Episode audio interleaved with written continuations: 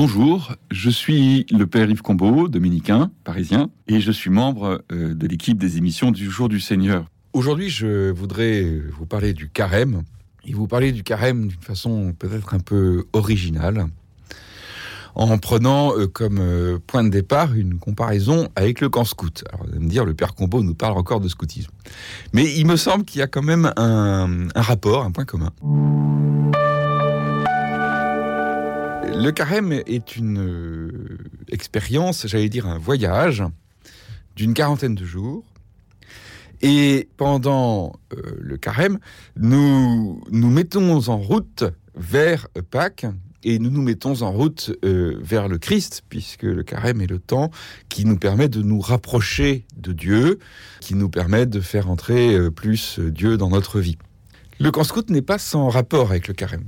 Lorsque vous prenez un bouquet d'adolescents de base, que vous les arrachez euh, au début de leurs vacances d'été, que vous les mettez en uniforme et dans un autobus pour les emmener en camp, ils ne sont pas du tout dans la mentalité du camp.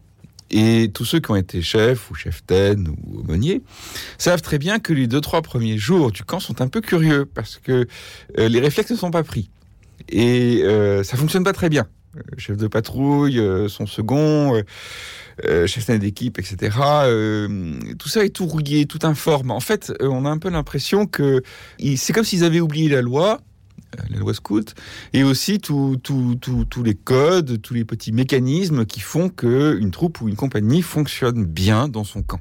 Et c'est important en ceci que le carême, comme vous le savez, dure 40 jours puisqu'il est comparé aux 40 ans qu'Israël a passé dans le désert, emmené par Moïse vers la Terre Sainte. Et ces 40 années ont été un grand camp. Contrairement au camp scout français, ça manquait tragiquement de chênes et de vaches, ces deux espèces étant absentes du Sinaï. Mais pour le reste, la tente, les tribus, mais aussi la vie en commun, la discipline, le respect de l'autre, euh, la vie morale en somme, et la vie spirituelle, tout était à régler, tout était à mettre au point. Et il a fallu un certain temps avant que Israël entre dans ce grand voyage. Les débuts ont été très difficiles. On a murmuré contre Moïse, on a plus que murmuré, puisqu'on l'a menacé en fait. Il a fallu que Dieu donne la loi, euh, et ces dix commandements qui ne sont pas sans rapport avec les dix articles de la loi scout. Il a fallu euh, qu'on apprenne à régler euh, la place des hommes et des femmes, du couple, de l'enfant, de l'argent, de la nourriture, du partage, du culte. Euh, et là encore, ça a été très difficile, puisque pour trouver la bonne façon de rendre culte à Dieu, il a fallu d'abord écarter la tentation de l'idolâtrie du taureau d'or, que la Bible appelle par moquerie le veau d'or, pour euh, entrer dans une démarche plus, plus spirituelle. Et donc, euh, il a fallu que Israël, au désert, apprenne à vivre avec lui-même et avec Dieu. Et pour ce faire, il a fallu qu'Israël se dépouille et apprenne à se recevoir matériellement, avec la manne, spirituellement, moralement, à se recevoir de Dieu. Et donc en fait les 40 ans au désert sont un grand apprentissage de soi, de l'autre et de Dieu.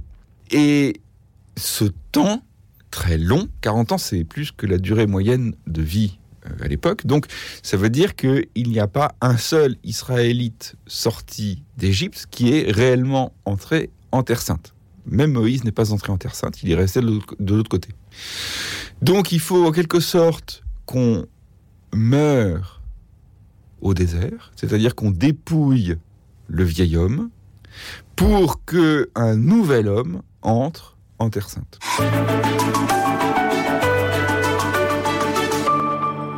Eh bien, c'est à peu près ce qu'on fait dans le camp scout. On prend le vieil adolescent et il faut en quelque sorte qu'il se dépouille de son égoïsme, de ses réflexes de superficialité, qu'il apprenne à renoncer à son téléphone, par exemple, qu'il apprenne à ne plus accorder autant d'importance à la nourriture, non pas qu'il faille pas les nourrir, surtout les garçons, mais euh, on les nourrit de choses plutôt grossières en général, et surtout répétitives, c'est un peu comme la manne.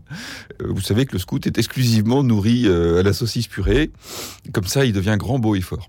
Il faut qu'il apprenne à vivre avec l'autre à entrer en amitié avec l'autre, non seulement dans le respect de l'autre, mais en amitié avec l'autre. Et faut aussi qu'il rentre dans cette vie spirituelle très dépouillée, d'une relation à Dieu qui est assez directe d'un culte qui est très direct, la prière, euh, la messe, euh, les arbres, la nature, la pluie, tout ça, je dirais tout nu en quelque sorte, qu'on sorte des, des, des, habitudes, des subterfuges, des égoïsmes, encore une fois, qui, qui, qui font le quotidien de l'adolescent euh, pour euh, entrer dans une démarche de relation à soi, aux autres et à Dieu, qui est une démarche beaucoup plus dépouillée, beaucoup plus directe, mais aussi beaucoup plus gratifiante.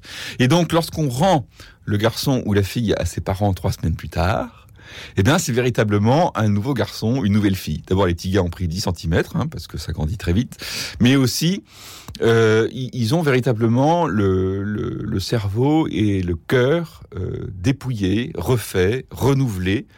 Euh, beaucoup de parents disent que pendant les semaines qui suivent le camp, ils sont comme sur un petit nuage. Ils ont vécu cette expérience très forte, qui est une expérience de conversion. Alors, mon expérience de bonnier scout me permet d'être très positif à ce sujet-là. C'est une conversion que vivent certains jeunes pendant le temps du camp scout. Et une véritable conversion non seulement euh, de caractère moral, mais de caractère spirituel j'ai eu des confessions qui étaient bouleversantes. Alors souvent, il faut attendre un certain temps. Hein. Souvent, ça arrive euh, un jour avant la fin, voire le dernier jour, voire dans l'autobus du retour.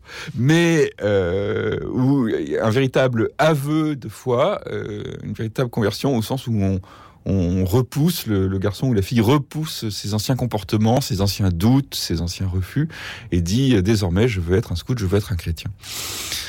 C'est exactement ce qu'Israël a vécu et c'est ce que nous sommes invités à vivre pendant le carême. Nous, nous avons non pas 40 ans, mais 40 euh, jours.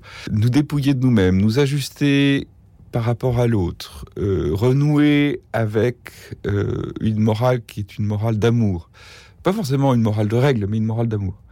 Nous débarrasser de nos superficialités. Donc on peut laisser tomber, je prends des exemples au hasard, on peut laisser tomber euh, certains raffinements alimentaires, on peut se contenter de peu, on peut manger euh, du poisson bouilli le mercredi et le vendredi, selon la bonne tradition catholique française. Euh, quant à moi, je déteste ça, mais pourquoi pas.